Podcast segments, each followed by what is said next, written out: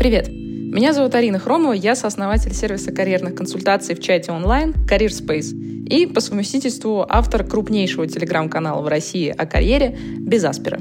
Мы собрали для вас на этой подкаст-площадке записи карьерных эфиров, которые каждый понедельник в 19 часов по Москве проводятся в том самом телеграм-канале «Без Аспера». Ссылочку в описании этого эпизода вы найдете, можете подписаться.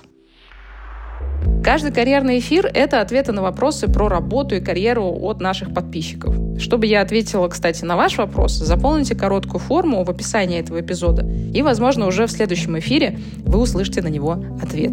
Кстати, если у вас есть не просто вопрос, но настоящая карьерная задача, которую вы хотите решить, например, найти работу за границей, понять, как развиваться дальше в своей профессии, как перейти в другую профессию, из чего начать, очень частый вопрос, между прочим. Да или просто вы хотите составить классное резюме или научиться писать сопроводительные письма. Приходите к нам в нашу карьерную поддержку от Career Space, мы со всеми этими вопросами и многими другими вам поможем. Кстати, целый месяц карьерной поддержки будет стоить 7990 рублей по специальному промокоду «Подкаст». А для сравнения, один час карьерного консультанта в среднем по Москве стоит от 5 до 10 тысяч рублей. А здесь с вами будет работать команда экспертов на протяжении целого месяца. В общем, все ссылочки на все вы найдете в описании эпизода. А теперь погнали к вопросам. Вопрос первый от Насти. Работаю в банковском холдинге менеджера по развитию продукта седьмой месяц.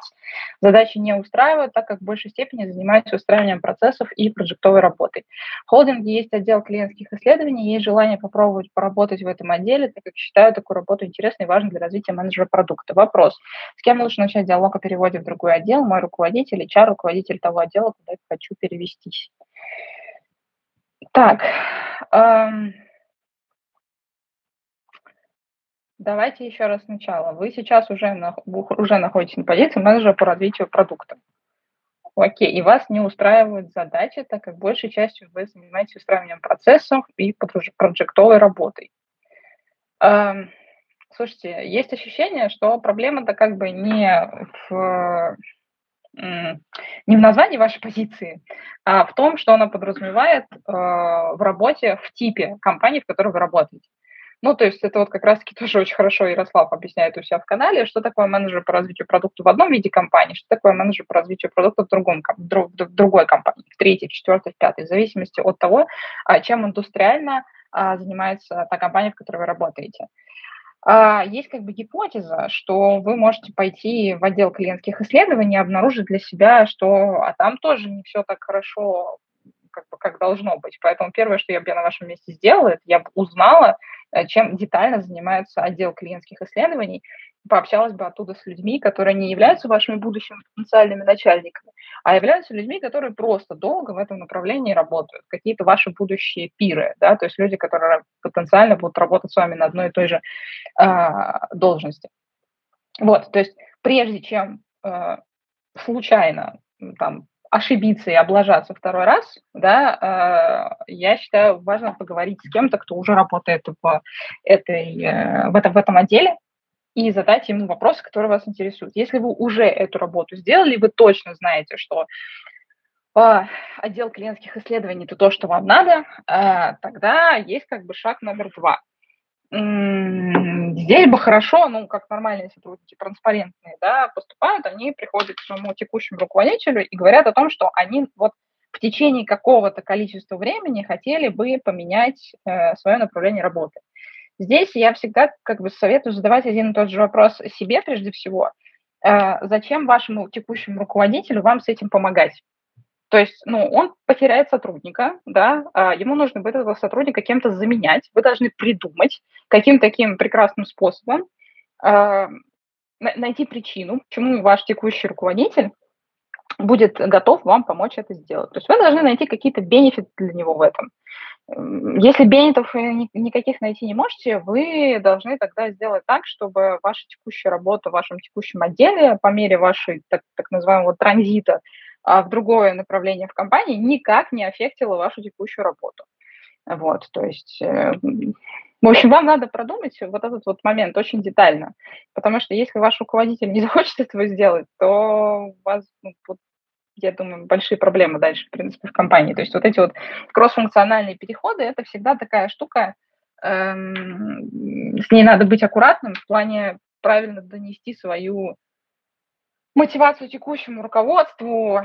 Вот, почему я, например, не советую через голову делать, да, то есть я, например, не знаю, взаимодействует ли ваш потенциальный будущий работодатель, э, будущий руководитель а, с вашим текущим руководством. То есть если они не взаимодействуют друг с другом, они друг друга не знают и так далее и тому подобное, тогда можно прийти сначала к а, вашему будущему руководителю и поговорить, типа, а нужен ли такой человек вам в команде. При этом, приходя к будущему руководителю, надо очень четко обозначить, что вы такого умеете делать, а, что он вот обязательно должен быть заинтересован в том, чтобы вас к себе взять к себе.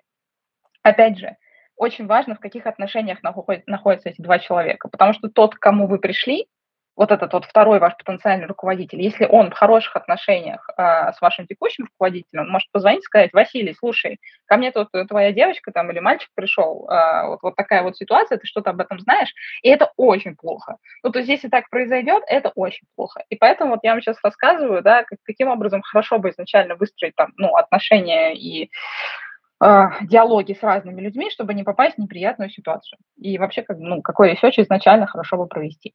Вот. Следующий вопрос от Анастасии. Здравствуйте, Алина, благодарю вас за карьерные эфиры, слушаю их с самого начала и каждый раз кайфую от вашей подачи информации. Спасибо большое. Меня пригласили на Introductory Call от зарубежной IT-компании на стажировку в маркетинге. Звонок был назначен через неделю. Однако за три часа до встречи мне пришло письмо о том, что позиция уже закрыта и кандидат нанят. И звонок, соответственно, не состоялся. Я удивилась и хочу узнать, адекватно ли такое поведение со стороны компании, что это может означать ну, как бы они повели себя, может быть, не очень красиво, но ничего, ничего крамольного здесь нет. Ну, как бы так бывает. Э, у IT-компании, вообще у любой компании могут происходить изменения в найме. Вот им, им вчера нужен был человек, а потом что-то изменилось резко. Тоже, как часто бывает, и человек стал не нужен. Или а, они точно приняли решение с нанимающим менеджером нанять какого-то другого человека – и да, это произошло за три часа до встречи с вами. Ну, так бывает. Ничего страшного в этом нет. Ну, как бы это некрасиво, а, но так бывает. Потому что, понимаете, э, встреча с вами – это тоже их время. Если они уже наняли человека, ну, давайте как бы разумно подумаем, да, то зачем им с вами созваниваться, чтобы что? У меня было, например, в компании, ну, в Career Space несколько ситуаций, когда у нас тоже все резко менялось, и мы понимали, что мы там закрываем вообще позицию, а у нас там тоже через несколько часов звонки с кандидатами.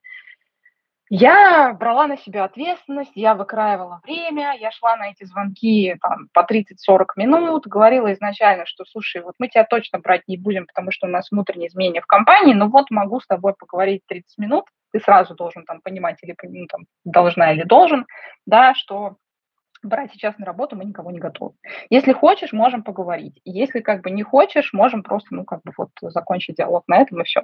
Но как бы э, это происходило просто потому, что вот у меня есть определенные правила там к найму людей. И я пожертвовала своим часом времени, да, ради того, чтобы вот эти вот люди, которые сделали тестовое и вообще и все такое, они чувствовали вот себя нормально, да. У меня есть какая-то вот задача, которую, в общем-то, особо никто не ценит, и нахрен это никому не сдалось, но тем не менее, да, пытаться выстраивать бренд работодателя, вообще российского, что российский работодатель может быть нормальным. Я могу это сделать хотя бы в своей компании, я это делаю. Но как бы большинство компаний этого не делают, и я могу в какой-то степени их понять, что для них бизнес-время, время их бизнеса важнее, да, нежели там разговор с отдельным человеком в какой-то позиции. Я это не поощряю, но понять могу. Вот и все. Поэтому из того, что вы рассказываете, ну, так бывает. Да, в этом ничего хорошего нет, но так бывает. Следующий вопрос от Полины. Пока не позволяет уровень английского искать работу за рубежом. Как найти работу бэкэнд-разработчику на русском языке не в РФ? Ну, если у вас нет английского языка, то единственный не РФ рынок, который для вас остается, это рынок СНГ. То есть, соответственно, все бывшие страны Советского Союза, где есть какой-то рынок для айтишников и куда вы каким-то образом можете поехать работать. Ну, там, Казахстан, Армения, э, что у нас там еще, где у нас сейчас хабы еще открываются, ну, Узбекистан, возможно, Грузия. То есть вот весь э, рынок СНГ, там, где не нужен английский, там, где люди знают русский. Вот и все. Ну, то есть на этом как бы не рынок, не РФ, ну, где говорят по-русски, с учетом того, что у вас нет английского, я так понимаю, не еще, еще какого-то языка у вас тоже нет. Но, в общем-то, на этом он заканчивается. Посмотрите, там, там огромное количество хабов сейчас возникает э, в разных странах, там вот, э, опять же, от того же Казахстана до даже до Сербии. Вот. Э, в Сербии по-русски не говорят, очевидно, ну, говорит, окей, говорят, очень такое э, старшее поколение, там за 50, которые людям. Но глобально, там, Сербии по-русски не говорят. Но Яндекс, например, э, сюда перетаскивает один из крупнейших своих хабов в Европе и делает в Сербии огромный хаб айтишный. Так что вот смотрите, где российские компании открывают э, свои хабы и смотрите туда, вот чтобы вам ну, как бы не нужно было взаимодействовать по-английски. Так, следующий вопрос от Ольги. Вышла на новую работу и в целом все устраивает. Интересный продукт, адекватная компенсация, крутые коллеги. Однако понимаю, что область задач, которую мне дали, несколько отличается от того, что ожидалось от позиции, что обсуждалось на интервью. Боюсь, что буду развиваться не в той области, которая мне интересна и в которой планировала свой карьерный трек. Прошло два месяца на позиции, есть ли смысл уже заводить об этом разговор с менеджером? И если в процессе разговора, когда бы он ни был, станет понятно, что на текущей должности изменить ничего не получится, оставаться и надеяться, что опыт пригодится, или начинать поиск заново? Um ну, два месяца, во-первых, это достаточный срок для того, чтобы там, поговорить с вашим менеджером, обсудить вообще дальнейшие планы. Ну, то есть наверняка у вас есть какой-то испытательный срок, вы можете это сделать сейчас, а вообще очень хорошо это делается а, после испытательного срока. Обычно испытательный срок три месяца, вот вы садитесь и говорите, и, собственно, обсуждаете, да, что кому нравится, что кому не нравится, и на этом разговоре после испытательного срока вы можете сказать, что, слушайте, тут такая ситуация, вот мы как бы обсуждали задачи такие-то, такие-то, такие-то, да, а я сейчас занимаюсь этим, этим, этим. Давайте с вами обсудим, что меня ждет дальше, типа, будет ли изменение этих задач, потому что приходил я на вот это и вот это, вот это, а получается вот то. И дальше вы как бы смотрите на то, что вам э, отвечает человек. То есть хорошо бы здесь узнать, есть ли у вас какой-то испытательный срок. Если он есть, то я бы, ну, наверное, дотерпела до него, обычно он три месяца. Если его нет, то, ну, не знаю, может, у вас какая-то такая система или он уже прошел, то тогда, наверное, есть смысл разговаривать уже э, сейчас. Если станет понятно, что на текущей должности изменить ничего не получится, то надо смотреть, э, какая у вас долгосрочная карьерная цель. Исходя из этой долгосрочной карьерной цели, вы отстраиваете, какие навыки вам нужны, какие навыки вам не нужны. И можете понять, вот то, что у вас есть сейчас, те проекты, которые у вас есть на текущей работе, могут ли они вам с этой долгосрочной карьерной целью помочь. Если нет, то уходите, если да, то продолжайте. Все просто. Чтобы не встать на карьерную мину, лучше спросите совета Арину. Это, это авторство э, Максима, который задает дальше мне вопрос. Спасибо большое, Максим. Очень мило, вы, вы мне подняли прям настроение на оставшийся день. Здравствуйте, хотел бы задать вопрос по UX UI дизайну. Ранее вы говорили, что, к примеру, бэкэнд — это набор четких технических скиллов, который всем понятен на собеседовании. Плюс, если у тебя еще все ок с скиллами, то это отличная комбо. А если ты, к примеру, начинающий UX, UI, разве можно оценить разве можно оценить твой опыт, к примеру, по красивому портфолио, умению общаться? А по каким параметрам вы считаете, эта профессия занимает третье место по relocate у и почему на них разве так же остро есть спрос, как на разрабов? Спасибо. Ну, важный момент, что спрос всегда есть не на джунов. То есть вы говорите про начинающую UX UI. Я никогда не говорю про начинающих. Это не так, это неправда. Я всегда говорю в каждом своем посте, я всегда говорю про мидлов. Middle и выше. Всегда. Middle и выше – это от трех лет. Соответственно, если действительно вы э, UX-дизайнер там 3 плюс лет, и у вас, а еще лучше 5 плюс лет, и у вас действительно впечатляющее портфолио и впечатляющие продуктовые кейсы, то ну, у вас будет достаточное количество возможностей найти работу за границей. Это первое.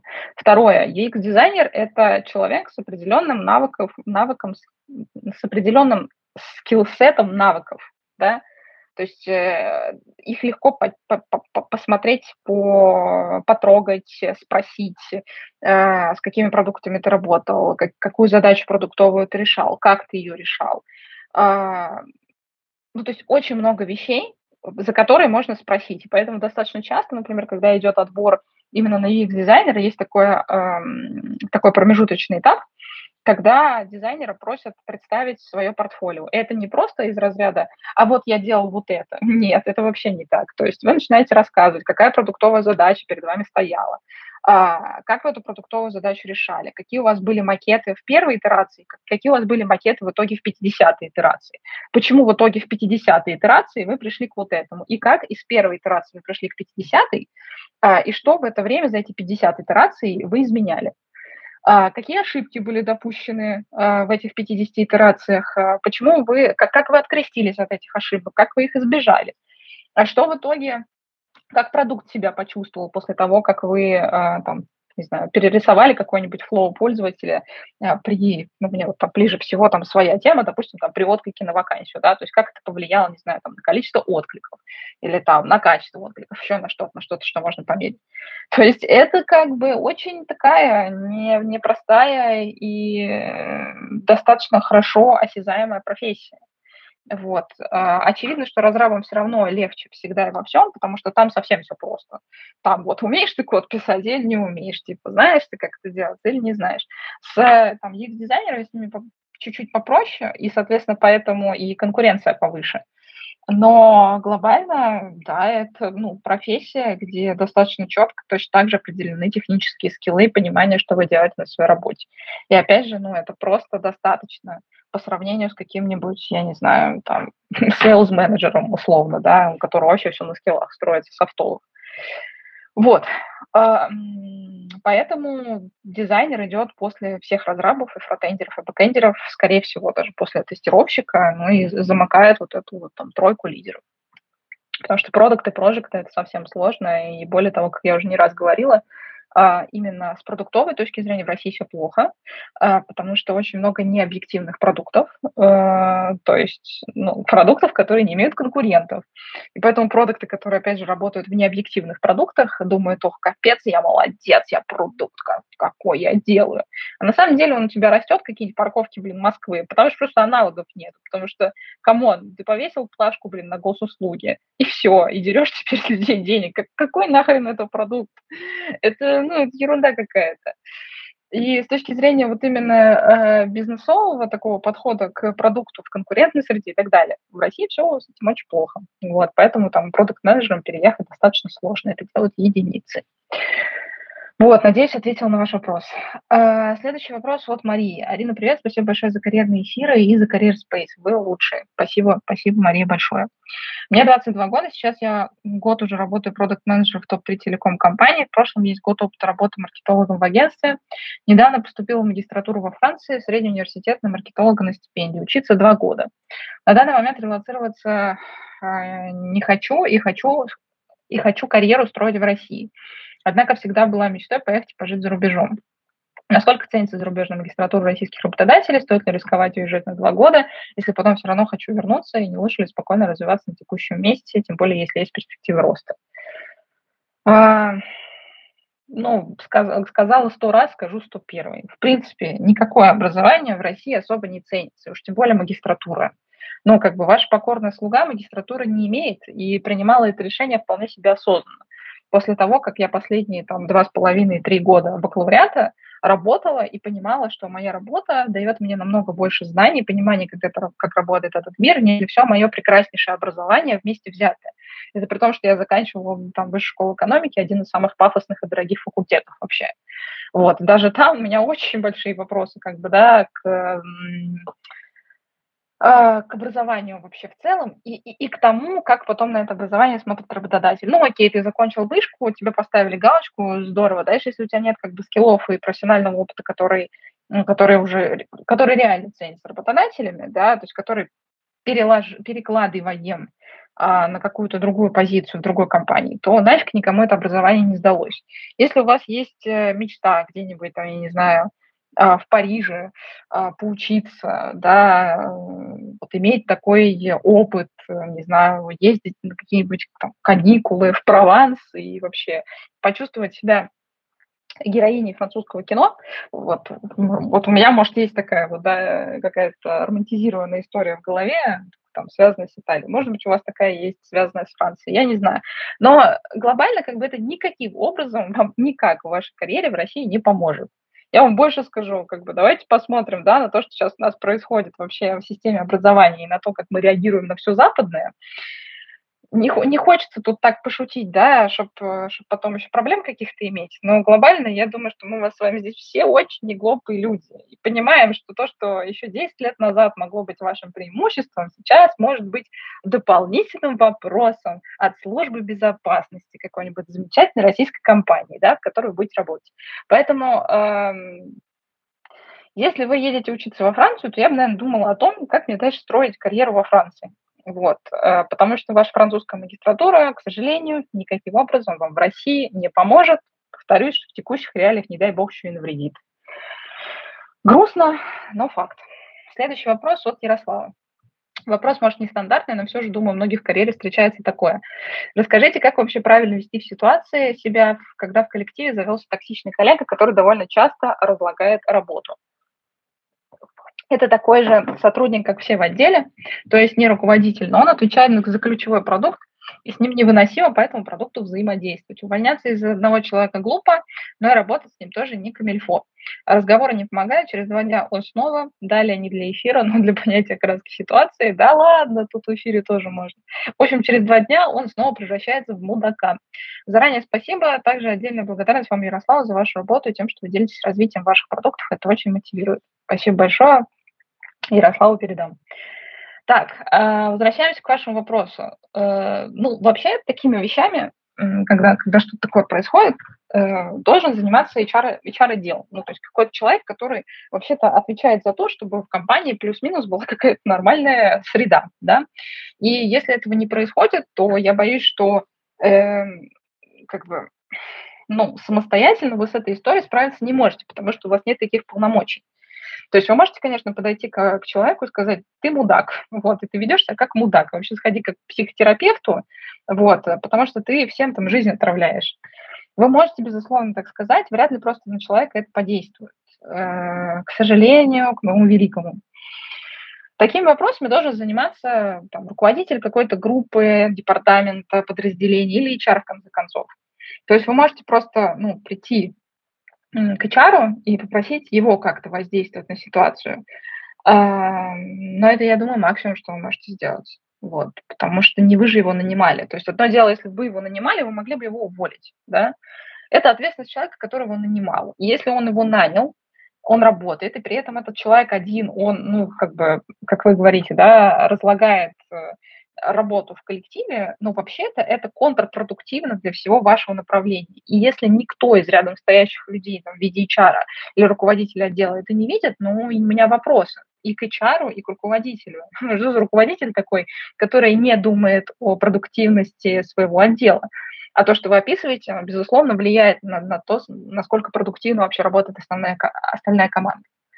Поэтому вы можете подойти к руководству, вы можете подойти к HR, вы можете как бы, ну, объяснить э, в таком ненасильственном, да, а, через я послание, типа вот это не он такой плохой, а вот я себя чувствую некомфортно, потому что потому-то, потому-то. И мне кажется, что не я один чувствую себя некомфортно, но могу отвечать только за себя в данном случае, да. Вы можете попробовать так транслировать. Вопрос, что из этого выйдет. Вот. Если, как бы, опять же, руководство и HR ничего, ничего толкового не сделают, то ну, как бы, не знаю. Большие вопросы у меня вообще к корпоративной культуре тогда и к управлению внутренними коммуникациями в команде. Может быть, вам тогда стоит подумать э, о, о месте, где с этим справляются получше. Следующий вопрос от Алекса. Привет, спасибо за, за полезную информацию. После 10 лет работы сетевым инженером решил сменить направление в DevOps. Пока прохожу оплачиваемую стажировку, нужно ли указывать это в резюме? Не совсем поняла вопрос про 10 лет работы сетевым инженером или вопрос про оплачиваемую стажировку? Что, что из этого-то? Про что вопрос? Ну, ладно, давайте, давайте допустим, что вопрос про предыдущий опыт в 10 лет сетевым инженером. Э, как я обычно в таких ситуациях говорю, да, то есть когда вы там кардинальным образом меняете профессию, в общем-то, все, что вы делали до, оно не сильно важно. Поэтому э, у вас здесь есть кое-какие пересечения, все-таки как бы вы до этого были технарем, и сейчас переходите в, техни- в техническое направление, да. Э, есть, есть пересечения, но глобально вам все равно нужно будет э, про ваш опыт десятилетний рассказать очень сжато. Это должно быть, типа, я не знаю, там, условно, там 5-7 строчек, просто как вы, как вы росли и какие-то вещи, которые вы делали. Ну, то есть очень коротко. И основная вещь, которая, конечно, будет интересовать ваших будущих работодателей, это ваше новое направление, это DevOps. Вот, DevOpsing. И вот здесь вам нужно расписать по максимуму. То есть все, что было до, ну, как бы не то, что обнуляй, да, вот, но придется, придется как-то очень-очень-очень сильно это подрезать. И делать, конечно, акцент на том, что на том, на том, э, где вы работаете сейчас в новом направлении. Следующий вопрос от Юлии. На какую позицию в аналитике данных логичнее претендовать, Джун или Middle? У меня 10 лет работы в менеджменте и закупках, отличные знания Excel, много подготовленных отчетов, базовые знания SQL. Но, опять же, да, просто берем и 10 лет работы в менеджменте и закупках, наверное, немножечко, но если не убираем, то сильно-сильно сдвигаем, потому что единственное, что важно, как бы, это как раз-таки там умение ваше там, писать SQL-запросы, вот, э, там, хорошо, вы отлично знаете Excel, здорово, а, наверное, хорошо бы изучить вообще, что такое там работа с дашбордами, если у вас никогда этой работы не было. Вообще понять, какой а, там, минимальный набор навыков нужен для хорошего. Но опять же, я вот скажу, да, опять я, я не понимаю, что такое за позиция дата-аналитика. Я могу понять, что такое продуктовая аналитика, я могу понять, что такое бизнес-аналитик, могу понять, что такое системный аналитик. Дата-аналитик – это вот что-то придуманное онлайн-школой. Такое что-то универсальное, абсолютно непонятно, чем этот человек занимается. Вот. Наверное, все, что вы описываете, ближе там, в моем понимании, к продуктовой аналитике. А, сходите вот к Ярославу в канал, первый продуктовый, он так и называется, он там много чего пишет полезного. И почитайте в том числе, что, чем должен обладать э, любой аналитик. Из того, что вы пишете, ну, это, конечно, джуниор история. Вот. Просто потому что, вот еще раз, да, 10 лет, которые у вас были, там, где бы то ни было, это не очень считается. То есть, скорее всего, вам нужно будет, ну, сильно пере, переподготавливаться, да. Бывают компании, в которые просто не знают, как назвать человека, вот, они его называют дата-аналитиком, допустим, и этот дата-аналитик звучит красиво, а на самом деле только работает с Excel. -кой. И вот если это будет вот такой вот дата-аналитик, то тогда можно и на мидла претендовать. Но вот если мы говорим там про нормального продуктового аналитика, то, конечно, это джуны, это еще там большое количество других навыков, которыми надо обладать. Вам бы хорошо там ну, в питоне что-то уметь делать или в Эре с данными работать. Вот, то есть обычно либо один, либо другой язык э, используется э, в работе аналитика очень плотно. Вот. Это я уж молчу там про очень большие э, вещи по пониманию того, как работает продукт. Э, опять же, про продуктовую аналитику, если, опять же, об этом очень много, и детально пишет Ярослав, вот, пожалуйста, к нему. Вот там ребята, по-моему, которые у него подписаны, в восторге вот, от э, подачи материала, поэтому вот сходите туда, почитайте, он на этом специализируется. Так, э, следующий вопрос от Очира. Хочу работать в VFX, визуальные эффекты. Прохожу в рамках онлайн-курса «Мастерская Исаева» по работе с 3D Equalizer, Cinema 4D, Duke, Unreal Engine. Engine. А, но курсы короткие, три месяца. Могу ли я начинать поиск работы с этими знаниями в России или, возможно, поиск за границей? Знания получил на уровне джуниор или меньше? Или есть необходимость пройти курсы по углубленному знанию Duke и Cinema 4D? Но есть необходимость э, получ, получения практического опыта. То есть вы можете очень много курсов проходить, но если вы не будете получать практический опыт, как, как хотите, не знаю, просите на стажировки, ищите друзей знакомых, которые работают в этой сфере, которые могут вам дать какой-то проект. Работайте за бесплатно. У вас должно быть портфолио. Если у вас не будет портфолио, вы не найдете работу, сколько бы курсов вы не прошли.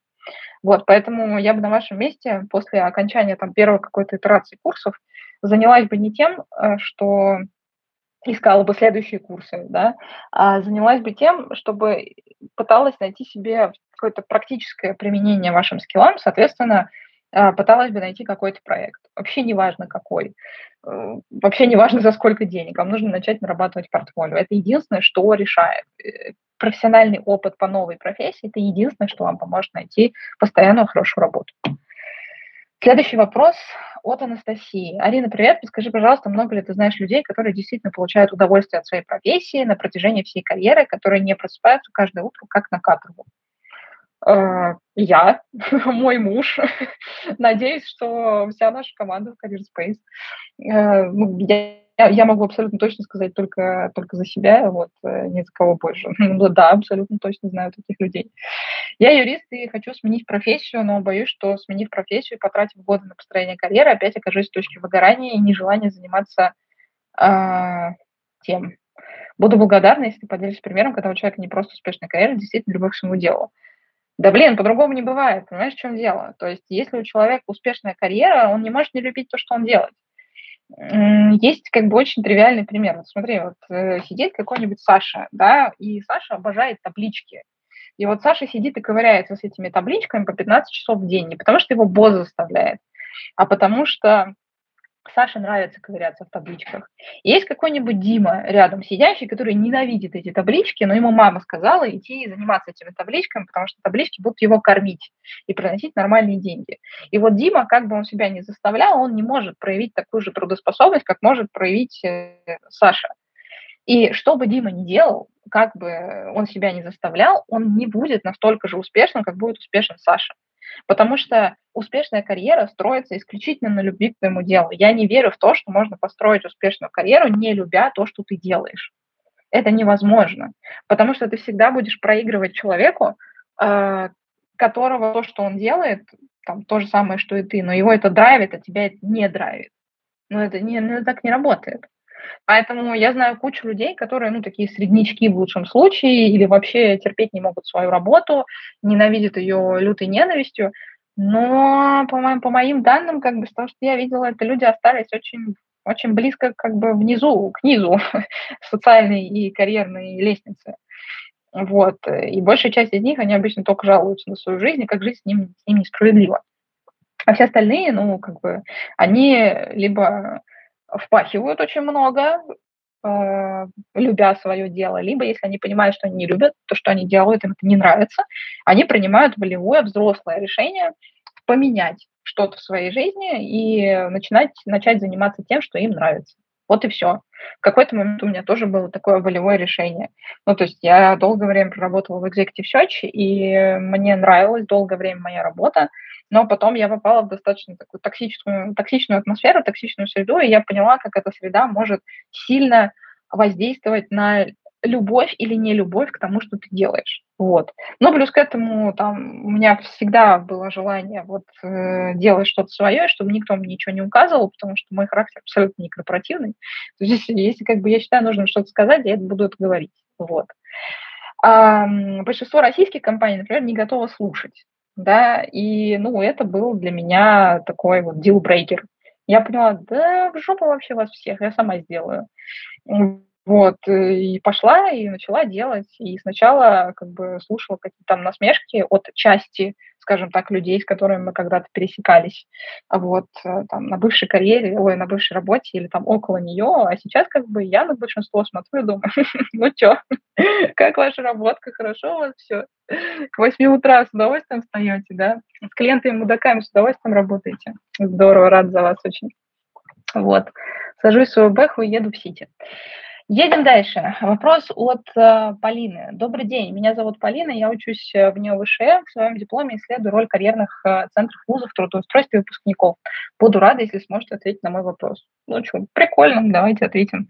Как вы оцениваете влияние карьерных мероприятий и производственных практик на дальнейшее трудоустройство студентов? Насколько важно наличие карьерного центра в ВУЗе? Какие мероприятия должен проводить такой вуз, чтобы положительно влиять на трудоустройство студентов? Заранее спасибо за ответ и ваш труд. Давно читаю ваш канал соцсети Career Space. Ваш контент очень помог мне в поиске работы. Очень, очень рада, что так произошло. Спасибо большое, что поделились. Теперь давайте к вопросу к вашим. Как я оцениваю влияние карьерных мероприятий? Ну, как, как все-таки есть у меня достаточно большое право оценивать эти мероприятия, потому что я когда-то возглавляла параллельно работе Career Space уже, э, создание Career Space карьерный центр вышки. А, оцениваю я эти карьерные мероприятия очень хреново, вот, потому что, ну, в большинстве своем они абсолютно бесполезны. То есть мы в вышке пытались сделать какой-то новый формат. Мы делали там, не знаю, карьерные стендапы, мы делали онлайн-конференции э, с звонками, не знаю, там в зал, когда люди могли прямо вот здесь в моменте задать вопрос и ну, как бы делали из этого шоу фактически. Вот до сих пор там на Ютубе где-то висит. Э, мы очень много разбавляли это смешной подачей, реально смешной, э, которая была бы близка там аудитории людей, с которыми мы работали, то есть со студентами. И, и при этом, ну, как бы, и при этом, при всем, например, э, есть часть компаний, да, которая приходит, э, которая хочет заплатить денег и которая хочет, чтобы мы продвигали их какие-то душные, там, не знаю, вещи в компании. А, там, на тот момент еще там, вот, мы международная большая компания. Да, блин, come on, ребята, каждая вторая большая международная компания. Ну, ну что вы? Что что за ерунда. Вот. И когда как бы вот это вот желание сделать что-то хорошо со стороны, там, не знаю, какого-то нового поколения, да, сталкивается с вот этой вот душниловым, с одной стороны, с душниловым компанией, ну ладно, сейчас этого стало меньше, с другой стороны, с невероятным душниловым со стороны вуза, ну, происходит полнейший трэш. Вот, то есть вуз на самом деле в большинстве своем это очень душное заведение, где сидят очень душные товарищи, часто которым там за 60 лет, при всем уважении, как бы, но взгляды на мир сильно поменялись за это время, да, и которые такие, вот ты должен вообще учиться э, все четыре года сначала в ВУЗе, только потом работу искать. А при этом рынок работает вообще другой. То есть понимаете, какое количество когнитивных диссонансов. Ты вроде хочешь сделать что-то хорошее, а сверху стоит огромное количество достаточно тугодумных товарищей из вообще из какого-то позапрошлого века, которые очень мало дают тебе что сделать. Дальше. Насколько важно наличие карьерного центра в ВУЗе? Э, оно, конечно, важно, но, безусловно, важно. Но работают карьерные центры, я вам с абсолютной вот точностью могу сказать. Я как бы видела очень большое количество карьерных центров э, в вузах за то время, что я провела в вышке, и это полнейший трэш. Ну, то есть там работают есть продвинутые ребята, есть реально их небольшое количество, но они есть, там, Вышка, ИТМО, РЭШ пытаются, там, молодцы. Но в большинстве своем э, руководители карьерных центров в вузах это дядечки и тетечки, которым за 50, за 60 лет, опять же, ну, вы представляете, какой это разброс в том, что видит и хочет студент, и в том, как бы, что ему дает этот руководитель этого карьерного центра, который застал еще распределение в Советском Союзе, прости господи. И это, ну, тоже аб- абсолютное вот несовпадение э, никаких ценностных ориентиров со стороны студентов и карьерного центра. И студенты расценивают это все просто как какое-то душнило. Вы говорите, да идите вы в задницу со своими предложениями, как обычно какую-то херню нам будете советовать, как делать резюме на 10 листов. И просто не приходят в этот карьерный центр, понимаете? То есть а, отсутствие нормальной системы взаимодействия со студентами порождает то, что студенты больше этой системе не верят, даже когда эти карьерные центры пытаются меняться. Вот. А что касается вопроса, какие мероприятия должен проводить ВУЗ, слушайте, у меня просто, ну, сори, нет столько времени для того, чтобы детально объяснять, а, какие должны быть это, эти вещи. Вы можете посмотреть, погуглить, почитать а, все, что я делала с командой, мы делали в вышке и с Ксюшей Мардановой, в том числе, когда она там работала, а, руководителем всего этого направления там, и выпускников, и карьерного центра. Это было там, в 2020 году. Можете посмотреть, что делали мы. И, мне кажется, с тех пор ничего, ничего как бы лучше так не сделали. Вот. Дальше как бы ушла та команда предыдущая, в которой мы с Ксюшей были, и все пошло опять по одному месту. Ну, короче, это вот ну, среда, вот эта академическая, вот эта вот вузовская, даже у самых продвинутых вузов, она съедает абсолютно все нормальные инициативы. Я не знаю, что с этим можно сделать. Э, как бы я говорю, рассуждать здесь можно долго. Я, к сожалению, не могу, потому что вот надо еще на много разных вопросов ответить. Следующий вопрос э, от Полины, видимо, от другой. Арина, здравствуйте, меня направление деятельности, однако нет теоретической базы для новой профессии. Посоветуйте, пожалуйста, чего начать путь в HR, отдел research, слэш адаптация, пока не определилась в плане обучения. Есть книги по основному менеджменту, этого недостаточно, как я понимаю. Ну, менять профессию по книгам вообще достаточно опрометчивая идея, я бы так это назвала. Не стоит этого делать, это ничем не закончится. Ну, то есть для того, чтобы менять профессию, вам нужна реальная практика. А, я не, я не до конца понимаю, из какой профессии вы сейчас переходите, почему вы переходите именно в research адаптацию, э, потому что это не самые простые направления для входа. Я не понимаю, что у вас за бэкграунд до этого, поэтому я не могу вам ответить на этот вопрос. По-хорошему, надо смотреть, что у вас э, до этого в опыте, что у вас с резюме, откуда вы и куда вы переходите, почему именно это направление и, и что вы знаете про это направление. Вот. Если вот, как бы вот это вот так вот описывать, и таким образом подходить к вашему вопросу, тогда может что-то отдельное получиться. А так нечего, к сожалению, мне вам толково ответить. А следующий вопрос от Варвары. Опыт работы 4 года, из них официально по ТК РФ только 2 недели. Ушла во время испытательного срока. Рекомендации с предыдущих мест работы и от собственных клиентов есть. Повлияет ли отсутствие официального стажа на поиск работы? Все зависит от того, Варвар, куда вы пойдете работать. То есть если вы пойдете работать в какую-нибудь государственную организацию, где проверяют реально эти трудовые книжки и такие, ай-яй-яй, что же вы делали все это время, то ну, там, конечно, у вас скорее всего, будут проблемы. Если вы пойдете в какую-нибудь бизнесовую организацию, э, которая сама в текущих ситуациях старается как-то упрощать работу с людьми. Кто-то пытается работать через самозанятость, кто-то через ИП, э, кто-то понимает, что у вас, э, ну, как бы может такое быть, что у вас там 4 года э, не, неофициального э, работы не по ТК РФ, так, такое может быть, это окей в российских реалиях. Вот с ними можно будет договориться. С теми, кто мыслит очень узколобо, договориться будет сложно. Поэтому все зависит от того, в какую конкретную компанию вы пойдете и ну, куда вы метите. Следующий вопрос от Артема. Арина, добрый день. Все рекомендуют отправлять в день по 10-15 откликов на вакансии. Но как поступить, если у тебя в городе четвертый по населению в РФ? На сегодня всего порядка 300 активных вакансий, руководитель отдела продаж, с которых в интересующей отрасли наберется не больше 10. Ну вот я тоже, например, говорю очень часто, что надо отправлять по 10-15 откликов в день, но я всегда делаю как бы присказку, да, что если в вашей профессии нет э, такого количества вакансий, такое может быть вполне себе на российском рынке, то надо делать иначе надо выходить точечно, то есть надо выходить на людей в компаниях, где вы хотите работать. Вот, то есть вы понимаете, что у вас там э, вакансии, которые вас интересуют 20-30, и вам никак нельзя их прошляпить, и вам очень, очень хорошо и качественно надо к этому готовиться. То есть вам надо идти на LinkedIn, вам надо искать э, людей, которые будут вашими там потенциальными, не знаю, руководителями, э, писать им классное сопроводительное письмо. Ну, то есть абсолютно другой подход к поиску.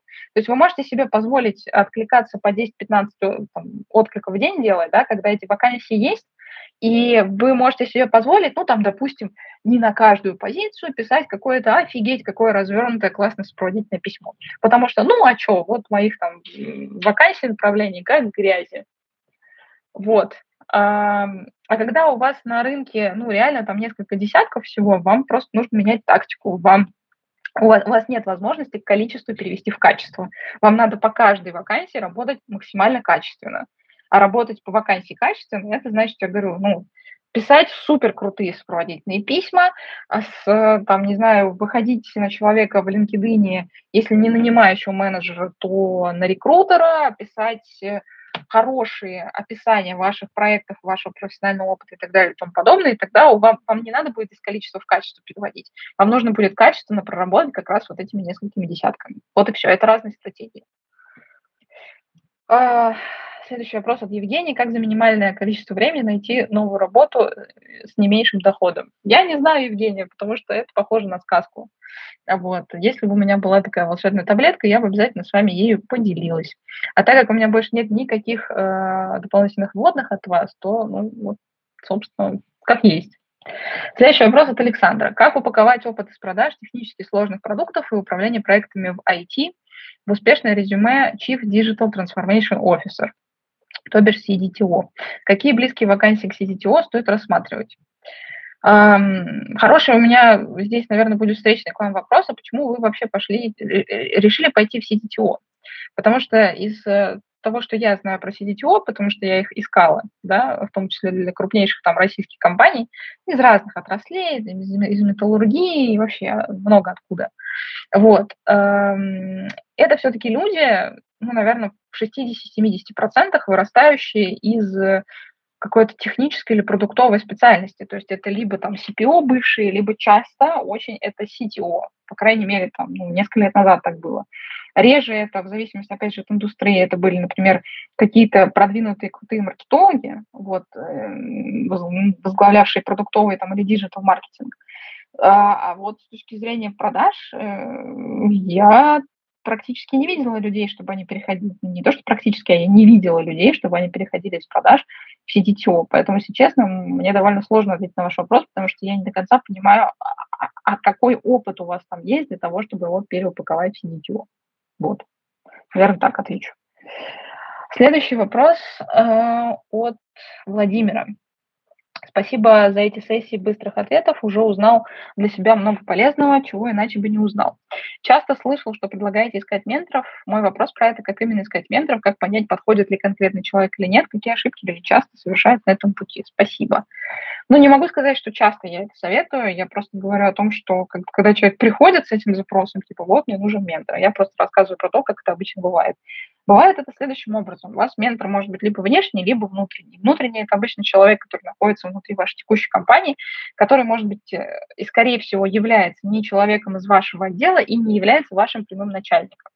Потому что если он будет вашим прямым начальником, это будет немножечко, а иногда и немножечко противоречить да, вашим желаниям. То есть в какой-то момент, возможно, вам из компании надо будет уйти, потому что вы ее перерастете или позицию свою перерастете. И очень редкий руководитель вам скажет, что ну все, Владимир, вы теперь переросли эту позицию, надо бы вам идти в другую компанию. Ну нет, конечно, большинство руководителей как бы будут делать так, чтобы, чтобы им было удобно, а не вам. Поэтому хорошо бы, если у вас внутренний ментор, а, это был какой-то человек, который напрямую бы не был вашим руководителем, был из какого-то другого отдела или департамента. И найти такого человека, ну, по-разному бывает. Вы можете, ну, в некоторых компаниях есть рандом кофе, да, то есть вы там знакомитесь с какими-то людьми. А в некоторых компаниях есть специальные менторские программы, ну, там, в больших компаниях особенно, да. А в компаниях, где такого нет, э, но они в целом достаточно большие для того, чтобы, в принципе, возникали институты менторства, можно самому просто написать человеку, который вам по какой-то причине нравится, а, и, ну, как бы вот предложить быть э, менти, ну, такая вот история. То же самое, как бы, ну, с внешним, да, то есть первый ментор может быть внутренний, внутри компании, соответственно, и внешний. Внешний – это человек, который, ну, вообще никак не связан с вашей текущей работой, и вы приходите к нему с запросом, вот, что вы будете его менти. Если в первом случае у вас еще есть какая-то объединяющая вещь, что вы работаете в одной компании, то во втором случае у вас такой объединяющей вещи, конечно же, нет. И а, здесь часто возникает вопрос, типа, а зачем потенциальному ментору это нужно? Вот я как раз, по-моему, в прошлый раз на эфире рассказывала, что моя позиция такова, что в какой-то момент человек, э, который хочет быть ментором, он хочет отдавать. И у него нет задачи заработать на вас денег. У него есть задача, вот, знаете, когда мы делаем хорошее дело, мы на самом деле абсолютно все делаем это хорошее дело не для того человека, для которого мы делаем, а прежде всего мы это делаем для себя потому что нам очень приятно потом осознавать, какие мы хорошие люди. Вот мы там, не знаю, помогли кому-то, да, вот какой я хороший человек. Мы это все делаем для себя. Абсолютно все. И плохие, хорошие вещи мы делаем для себя. Когда мы кого-то посылаем нахер, мы себя защищаем прежде всего. Когда мы кому-то делаем хорошо, мы прежде всего делаем хорошо себе. Это, ну, как бы это нормально. Так вообще психология личности работает, человеческой. Соответственно, когда вы к внешнему ментору приходите, а, вы должны приходить к человеку, который уже морально готов быть ментором, который не будет за вас, с вас брать за это деньги, я не знаю, который будет достаточно терпелив, да, чтобы объяснить вам какие-то вещи и так далее и тому подобное. Как, как такие вещи определять? Ну, во-первых, некоторые люди публично пишут о том, что они там готовы позволить себе менти. Да, такое бывает.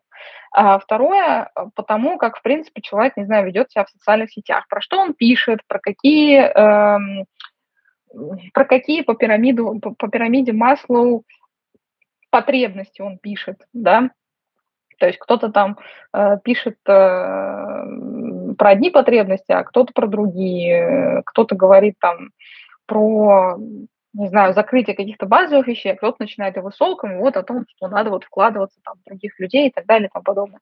И по, по этой риторике вы тоже можете понять, типа человек потенциально готов там, к, к тому, чтобы быть ментором или нет. Вот. Третье, очень часто эм, менторы выбирают, наверное, по какому-то, э, ну, на мой взгляд, по двум вещам, наверное. То есть либо по продукту, условно, какой-то предприниматель, который делает продукт, вам очень импонирует продукт, который он делает. Вы хотите делать точно так же. Частая история. А вторая вещь – это ну, какие-то личные характеристики человека, не знаю, вам нравится, вот как он э, что-то рассказывает о чем-то, э, какие-то у него мысли на жизнь, там, не знаю, на семью, на еще кого-то, еще как-то. Но если вы сейчас занимаете там позицию middle менеджера, надо очевидно понимать, что, скорее всего, там ваш реальный ментор, да, который бы, ну, не, не драл с вас деньги, да, не который не зарабатывал бы на вас, который бы ну, вот делал э, как менторство вот в чистом виде, не знаю, как в кунг-фу панде какой-нибудь, да, или еще что-то в этом роде. Э, это должен быть человек сильно-сильно выше вас. То есть это не может быть тот же middle менеджер или там на одну ступеньку выше, чем вы. Это должен быть человек, скорее всего, существенно выше вас по ступеньке. Вот, ну, не знаю, зайдите в запрещенную сеть, э, посмотрите, кто в вашей индустрии или около вашей индустрии работает, составьте себе список людей, которые вам нравятся, как и что они говорят. А, сделайте research, вот и все, сделайте research, и дальше как бы, ну, потихонечку подходите к каждому из этих людей. А, один из одного у вас не выйдет, скорее всего. Скорее всего, там, 10 напишите, один там согласится поработать. Ну так. Следующий вопрос от Дарьи. Здравствуйте, Арина. Огромное спасибо за ваши карьерные эфиры. Скажите, пожалуйста, насколько реально ли найти работу свежему инженеру-строителя, промышленная специализация в Европе, слэш Америке на месте? Заканчиваю в этом году. Опыта работы нет.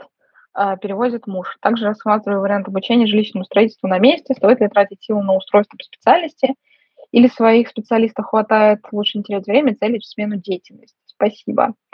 Ну, э, при переезде хорошая история, особенно если у вас э, вот какая-то такая техническая специальность, и вам с ней окей, вам она нравится, то есть вы бы ее не меняли при других э, обстоятельствах, да, это там как раз-таки за рубежом поступить в какую-то магистратуру и дальше за счет обучения там уже искать работу. То есть обучение за границей – это якорь для вас, для того, чтобы в дальнейшем искать там работу.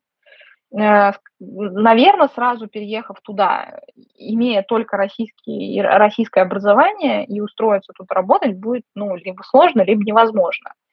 А вот если вы это будете делать через какую-то прослойку в виде так называемой магистратуры, какой-то еще что-то, может быть, она будет не прям по вашей специальности, а что-то около, это даст вам с большой долей вероятности ну, такой хороший люфт для того, чтобы начать работу или там начать хотя бы стажировки какие-то по новой специальности в новой стране. Да, это рабочая схема. Следующий вопрос от Аси. Как из маркетинга перейти в IT? Дизайнер, занимаюсь поддержкой маркетинговых коммуникаций, созданием коммерческих предложений, созданием идентики и развитием бренда ох, как много вы чем занимаетесь. То есть вы дизайнер, и э, по маркетингу, и коммуникациям, и занимаетесь коммерческими предложениями. Ничего не понимаю, как это может быть все вместе, ну да ладно. Ну, допустим, вы просто дизайнер, и назовем вас графическим дизайнером. Я, правда, не понимаю, где тут маркетинг. Вот. Ну, то есть понятно, что вы сопровождаете какие-то маркетинговые материалы, скорее всего, да, это не маркетинг, да. Если вы графический дизайнер, из того, что вы описали, просто это больше всего подходит под графический дизайн, то ну, все обычно из графического дизайна, а, кто хочет, типа, прям вот поближе быть к продукту, да, переходят в UX-дизайн. Ну, вы уже находитесь в дизайне, это хорошо. В вашем случае могут просто какие-то хорошие, я просто не могу посоветовать, потому что не знаю таких, опять, наверное, придется самим делать, а, какие-то курсы и продукты по дизайну, а, проходите их, дальше стандартно пытаетесь найти какой-то проект бесплатно за, за кусочек хлеба, еще за что-нибудь у каких-нибудь ваших знакомых и так далее, чтобы набрать портфолио. И все, и таким образом ну, плавненько переходите из графического дизайна в продуктовый слэш дизайн. Вот и все. Следующий вопрос от Анны. Добрый день. На чем лучше сделать акцент при переезде в Польшу с курсами веб-дизайна или с опытом финансовой аналитики слэш закупок? Польский А2, английский Б2, виза будет национальная по корням. Сможет ли карьерная консультация помочь с этим распутием? Но очевидно, конечно же, и без карьерной консультации я вам это скажу, что надо вам переезжать по финансовой э, аналитике, потому что никакие курсы никогда в жизни не заменят вам реальный опыт. Никогда этого не будет. Работодатели не хотят никого обучать за свой счет. А курсы – это нереальный опыт. То есть фактически вы будете обучаться за счет работодателя на месте. Никто этого не хочет. Все хотят, чтобы вы приехали э, и начали работать нормально, принося бизнесу деньги. Соответственно, конечно же, по финансовой аналитике вам будет намного проще это сделать, потому что, ну, во-первых, э, это не то, что прям, ну, это, это, конечно, не так просто сделать, как переехать там в IT, да, но финансовая аналитика можно релацироваться.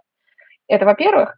А, во-вторых, у вас, конечно же, здесь есть существенный опыт. Ну, курсы веб-дизайна и реальный опыт финансовой аналитики – это несопоставимые вещи. Вот. Следующий вопрос от э, Алекса. Привет, Career Space, привет, Арина и вся ваша команда. Спасибо, что вы все еще с нами и да не ваша энергия, лучи добра Спасибо, спасибо большое. А, вопрос, как эффективнее всего развивать LinkedIn для англоязычного нетворкинга? А, у меня уже давно есть аккаунт, профиль на английском, более-менее прокачан а, до обширной сети в русскоязычном сегменте. Но как добиться, чтобы получить такой же охват сети в англоязычном сегменте Европы, США, Латам и так далее? Цель обратить на себя внимание западных HR, а не только РФ. Спасибо. Um, ну, во-первых, uh, надо делать новый LinkedIn. Это первое, что надо сделать. То есть, uh, скорее всего, одновременно раскачать а, LinkedIn на российский рынок и на англоязычный не получится. То есть я, например, а, сама сейчас там, у нас ну, есть Career Space, очевидно, работающий там на рынке России СНГ, еще у нас есть несколько продуктов, которые мы выводим на международный рынок, и история в том, что я отлично там для себя поняла, что вот мой текущий LinkedIn, он работает для российского рынка, и круто, и здорово. Если я хочу через LinkedIn что-то что-то что как-то рассказывать про другие продукты, мне нужен, очевидно, отдельный профиль. Э, то же самое здесь. То есть первое, что надо сделать, я думаю, надо сделать новый профиль. Второе, надо добавлять себе людей, не надо целиться во все сразу. В Европу, США, Латам, то есть ну, прицельтесь во что-нибудь одно. Если вы там целитесь, например, э, в США, вот начните добавлять там людей из вашей темы, там, где вы профессионально развиваетесь, в США. И вот добавляйте их сначала, там где-нибудь, не знаю, 500 себе вот эти вот connections сделайте, э, уже хорошо. Дальше ну, точно так же заполняете нормально профиль и начинаете вести постоянно, желательно там раз в пару дней, может быть, там каждый день, активность в виде постов, в виде, в виде каких-то полезных штук и так далее и тому подобное. Это процесс не быстрый, а, но реальный. Есть, кстати, небольшой канал в Телеграме, он называется а, Андрей, Андрей Шишкин его ведет. Андрей Шишкин про B2B маркетинг, он так и называется. И, по-моему, человек как раз специализируется исключительно на LinkedIn, вообще как на профессиональном инструменте. Вот как бы сходите туда, почитайте, посмотрите. Мне кажется, много чего отдельного именно для прокачки э, своего LinkedIn рассказывает. Вот. Я могу рассказать про то, как сделать его привлекательным для рекрутеров, но надо понимать, что никто вам самостоятельно все писать не будет. То есть вам нужно сделать его привлекательным просто тогда, когда вы с него будете писать, на вас обращали бы внимание, и, ну, такие, о, а что там за классный чувак, давайте-ка я пойду посмотрю, что у него. Вот. Так, следующий вопрос от Влады. Арина, здравствуйте, спасибо за вашу работу. Закончила магистратуру по, когнитивным исследованиям в прошлом году. Хочу зайти в UX-исследование полгода простажировалась в двух стартапах на продукт менеджера слэш UX-исследователя. Еще джуниорскую позицию UX-исследователь на максимум, что есть на рынке, это бесплатные стажировки. Хочу заниматься качественными исследованиями, живу в Санкт-Петербурге, через год хочу переехать в Италию, финансовая подушка есть на три месяца. Первый вопрос, стоит ли идти на еще одну трехмесячную бесплатную стажировку в брокерскую компанию – для опыта или стоит продолжить искать оплачиваемую работу? Второе, в какую лучше сферу сейчас зайти в РФ на UX-исследователь, чтобы потом было проще найти работу за границей? Или стоит сразу пойти в международную компанию слэш стартап, чтобы через год не искать новую работу для переезда в Италию. Так, ну давайте начнем с того, что UX-исследователь у нас в России – это очень-очень-очень-очень узкое направление. То есть, ну, как бы вот вообще, в принципе, туда зайти и там остаться в России очень сложно, потому что наша, еще раз, да, продуктовое понимание бизнеса, того, как развивать IT-продукты в России, сильно слабое. Поэтому как бы от этого можно сделать супер логичный вывод, да, все профессии, они являются производными от бизнеса и от их потребностей. Соответственно, если нет в стране достаточного уровня развития продуктовой культуры, то не появляется отдельных направлений, например, UX-исследований.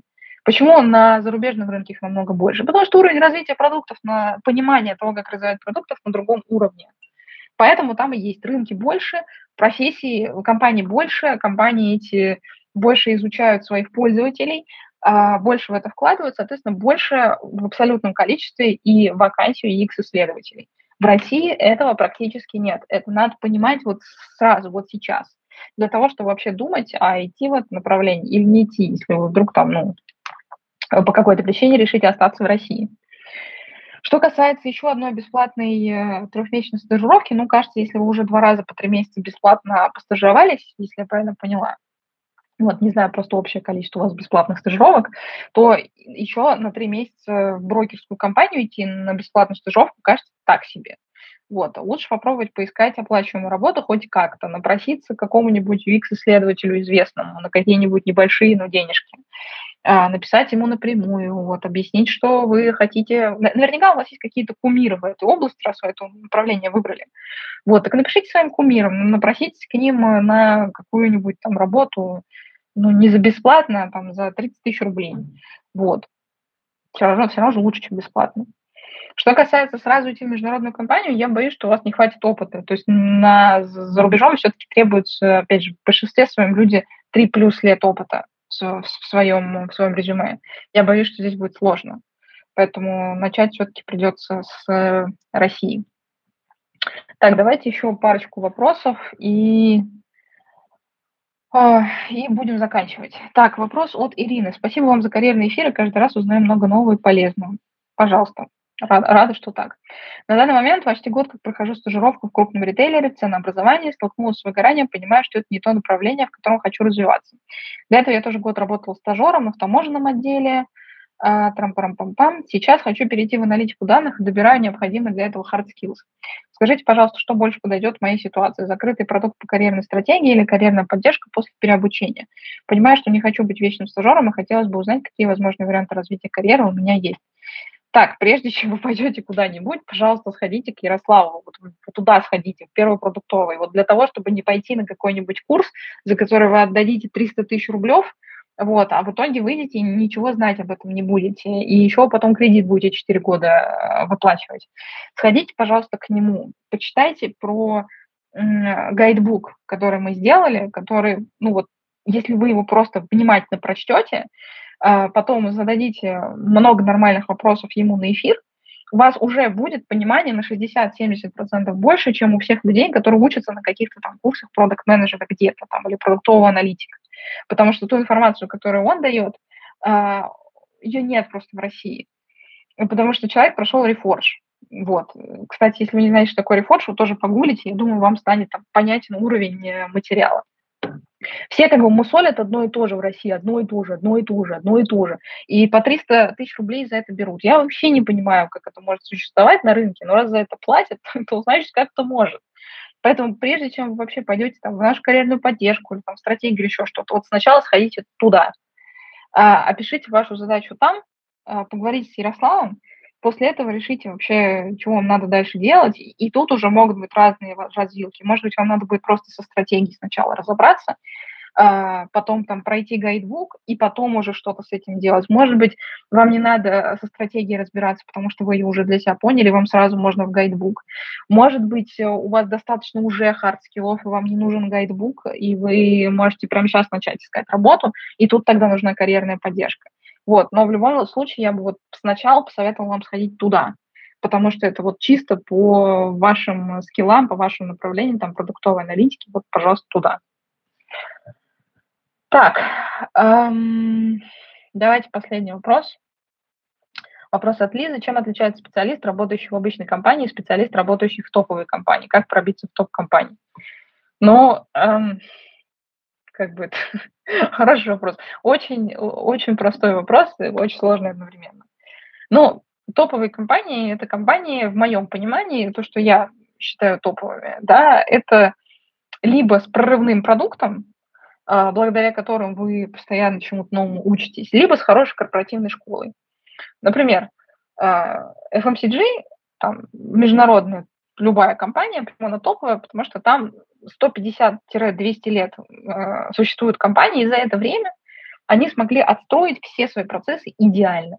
Это значит, что человек, который э, попадает э, в эту компанию, э, его проведут по всем процессам, и у него будет хорошая корпоративная школа.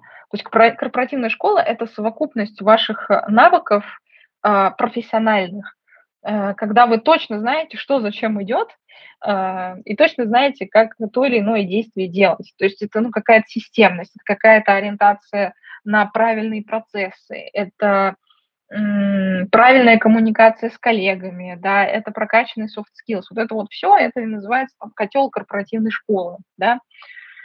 А, и вот я говорю, либо это хорошо отстроенная корпоративная школа, и тогда это топовая компания, либо это какой-то прорывной классный продукт, да, не знаю, там, стартапы некоторые, которые там дизраптят рынок, которые делают что-то новое, они топовые, потому что они создают новое. Когда вы создаете новое, у вас постоянно работает правильно мозг, вы постоянно крутитесь с людьми, э, креаторами, да, то есть с людьми, которые что-то новое делают.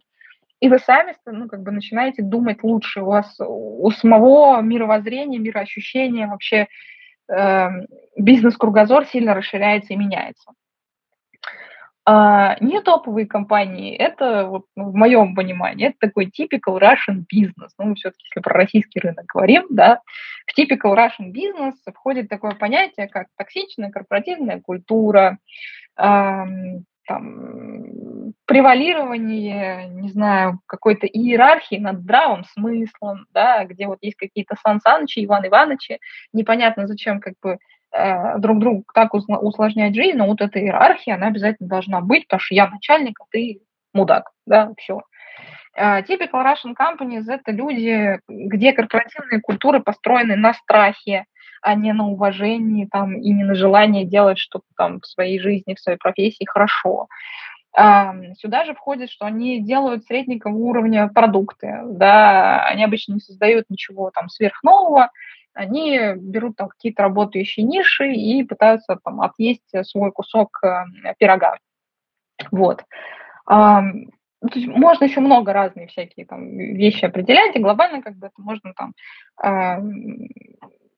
подытожить, что это там такая компания, которая, ну, вроде чем-то занимается, и вроде как бы как-то даже чего-то создает, но про нее либо никто ничего не знает, либо мало кто знает, у нее хреновый employer бренд, а, хреновые процессы внутри, хреновая корпоративная культура. Вот, вот, наверное, вот эти вот вещи, под конец уже язык немножко заплетается, э, сумбурно, наверное, немножко рассказала, но глобально это так. То есть вот э, в моем понимании топовая компания – это либо компания с э, какой-то устоявшейся историей, процессами, когда-то они были новаторами, а сейчас они просто ну, на лаврах того, что они уже когда-то создали, либо это компании-инноваторы, да, которые делают что-то новое. Там, не знаю, Aviasales в свое время – это были новаторы на российском рынке. Да? Яндекс – это новаторы, там, Mail – это новаторы, там, не знаю, Бионика какая-нибудь – это новаторы. Career Space, в конце концов, это новаторы. Вот. А есть там много там крутые FMCG компании там, или крутые международные ритейл-компании, да, которые славятся немножко другими вещами. И то, и то это топ. Вот, просто ну, как бы в разном немножечко сегменте. Если компания новая, скорее всего, там процессы не устоявшиеся, зато они что-то новое создают. Главное, я говорю, в typical Russian companies не попадать. Вот оттуда довольно сложно потом выбраться.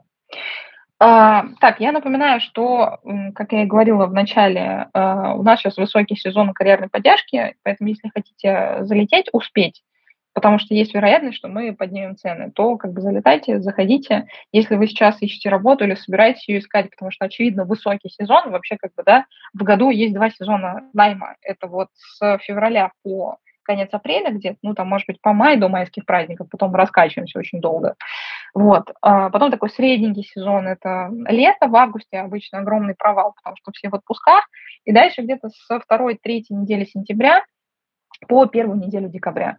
Вот это, вот, считайте, там, два самых активных сезона, когда большинство людей меняют работу, находят работу, когда компании активно нанимают и так далее. Если вы сейчас в такой ситуации, то вот приходите в карьерную поддержку, а, будем вам помогать с поиском вашей любимой работы. А, спасибо вам большое, что были на этом эфире. Хорошего вам вечера понедельника и продуктивной недели. Пока-пока.